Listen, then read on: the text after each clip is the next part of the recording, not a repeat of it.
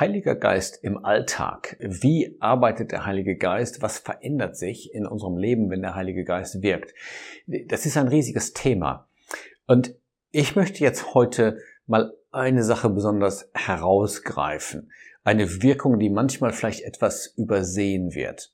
Ähm, wenn wir sagen Heiliger Geist und Alltag, dann denken wir ja meistens an Leitung durch den Geist. Manche denken vielleicht an äh, Wunderwirkungen. Aber ich möchte jetzt eine andere Wirkung herausgreifen, die unglaublich wichtig ist für das alltägliche Leben ähm, jedes Gläubigen. Und ich möchte zwei Dinge zeigen. Einmal, was der Herr Jesus selber darüber gesagt hat, als er den Heiligen Geist angekündigt hat. Und dann, was Paulus darüber schreibt, was genau dazu passt und damit einhergeht. Ich lese zuerst mal einen Vers aus Johannes 16 und das ist so ein, ein kleines Rätsel.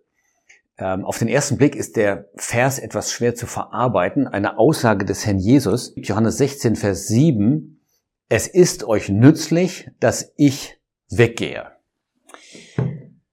Wie kann das sein, dass der Herr Jesus zu den Jüngern sagt, es ist gut für euch, es ist nützlich für euch, dass ich weggehe? Mancher wird schon mal so gedacht haben, ähm, ich wäre gern dabei gewesen, als der Herr Jesus bei seinen Jüngern war, als er den Sturm gestillt hat, als er die Brote vermehrt hat, was muss das gewesen sein? Oder wenn er die, die Volksmengen gelehrt hat, da seinen Worten zuzuhören. Und wie kann der Herr Jesus sagen, es ist euch nützlich, wenn ich weggehe? Die, die Erklärung, die er gibt, die hängt mit dem Heiligen Geist zusammen. Und zwar sagt er, denn wenn ich nicht weggehe, wird der Sachwalter, damit meint er den Heiligen Geist, nicht zu euch kommen. Das ist seine Begründung. Und das wirft nur noch mehr diese Frage auf, warum? Warum ist es nützlich, wenn der Herr weggeht, damit der Heilige Geist kommt? Kann irgendetwas mehr sein, ja, obwohl der Heilige Geist auch eine göttliche Person ist, aber kann es mehr sein als die persönliche Gegenwart des Herrn Jesus auf der Erde? Und die Antwort ist ja. Deshalb sagt der Jesus diesen Satz, und zwar in folgendem Sinn. Natürlich war der Herr Jesus ein vollkommener Lehrer.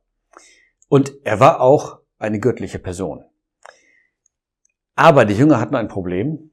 Und zwar, so vollkommen auch der Lehrer war und ihnen die Wahrheit vorstellte, sie waren begrenzt in ihrem Aufnahmevermögen. Der Herr Jesus sagt, ihr könnt es jetzt nicht ertragen. Wenn aber der Heilige Geist kommt, dann würden sie nicht nur eine göttliche Person vor sich haben, sondern eine göttliche Person in sich, die ihnen die Fähigkeit gibt, die Wahrheit aufzunehmen. Wie das hier heißt anschließend, ja, in Vers 13, wenn jener, der Geist der Wahrheit gekommen ist, wird er euch in die ganze Wahrheit leiten. Etwas, was vorher nicht möglich war. Jetzt, jetzt werden manche sagen, Moment, es sollte doch um Alltag gehen, um Praxis und jetzt reden wir über in die ganze Wahrheit leiten. Aber es geht mir tatsächlich um den Alltag und um eine Wirkung von dieser Tätigkeit des Geistes in unserem täglichen Leben. Wenn es heißt, dass der Geist uns in die ganze Wahrheit leitet, dann werden in diesen Kapiteln 14 bis 16 drei Punkte ganz konkret genannt. Das erste in Kapitel 14, Vers 26. Er wird euch an alles erinnern, was ich gesagt habe. Sie würden also verstehen, was der Jesus gesagt hatte, was in den Evangelien berichtet wird. Und dann zweitens in Kapitel 15, auch Vers 26, da steht, und er wird von mir zeugen. Und das ist jetzt mein Hauptpunkt. Der Heilige Geist würde ihn ein Zeugnis ablegen von dem Herrn Jesus und zwar nicht wie er auf der Erde war, sondern wie er jetzt im Himmel ist, als verherrlichter Mensch beim Vater. Und das ist so wichtig und das hat die Auswirkung auf unseren Alltag. Warum? Wenn der Heilige Geist uns Zeugnis ablegt davon, dass der Herr Jesus, der am Kreuz gestorben ist, dass er verherrlicht ist beim Vater, dann ist das der Beweis, dass Gott ihn angenommen hat. Der Beweis seiner Annahme und der Annahme seines Werkes.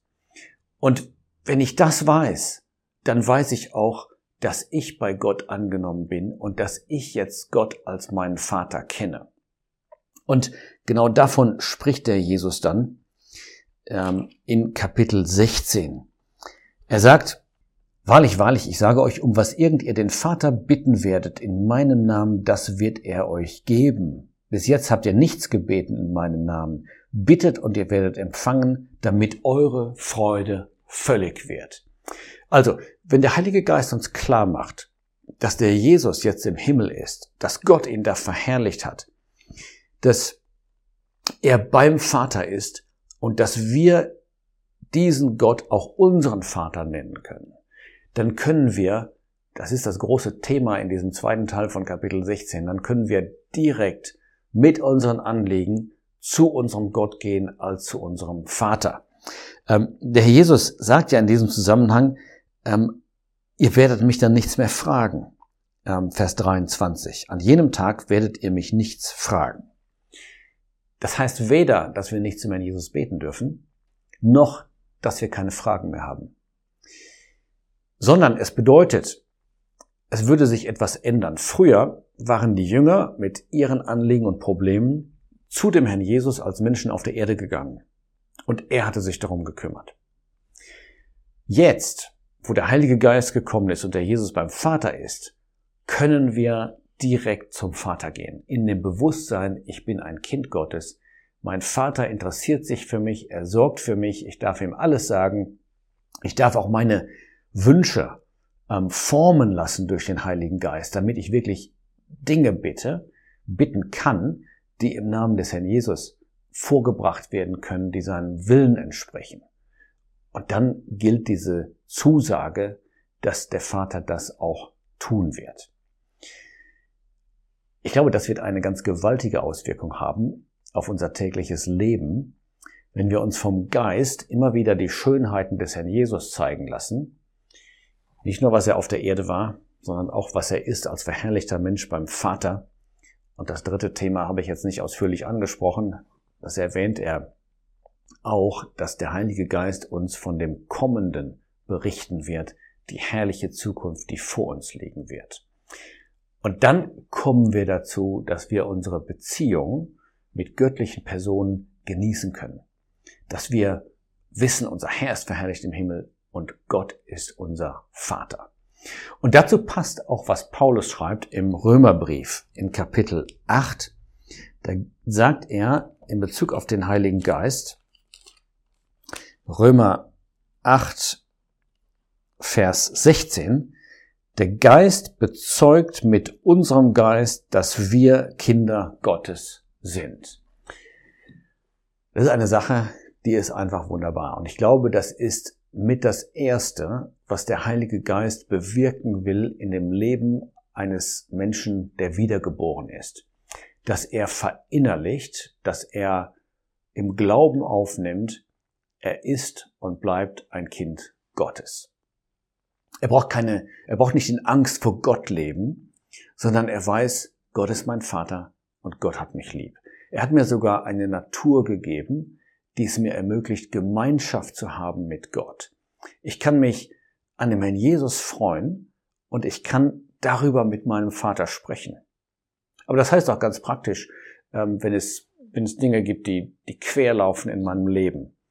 Irgendwelche schlimmen Dinge, die passieren, die meine Pläne durchkreuzen. Dann weiß ich, diese Dinge, die kommen von meinem Vater und mein Vater hat mich lieb. Das ist eine, ich glaube, ein Bewusstsein, das wird unser Denken prägen, das wird unser Verhalten prägen und das wird sich äußerst praktisch auswirken. Es wird uns auch eine ganz besondere Freude geben. Wir haben das eben gelesen, der Jesus hat davon gesprochen in Johannes 16. Ja, wenn wir diesen Zugang zum Vater nutzen, wenn wir ihm dann auch Dinge vorbringen können, die wir in Gemeinschaft mit dem Herrn Jesus ja, als Herzensanliegen verspüren, so dass wir in seinen Namen bitten können. Was passiert da? Dann wird unsere Freude völlig sein. Was kann man mehr wünschen, als dass man durch das Leben geht, nicht nur mit hier und da etwas Freude, ähm, schon gar nicht vorgetäuschter Freude, sondern echter Freude, die bleibt, die keinen bitteren Nachgeschmack hat. Und da steht sogar völlige Freude. Das heißt, einmal ist es nicht zu steigern, es ist ein Vollmaß. Und es das heißt auch, es ist jede Art von Freude.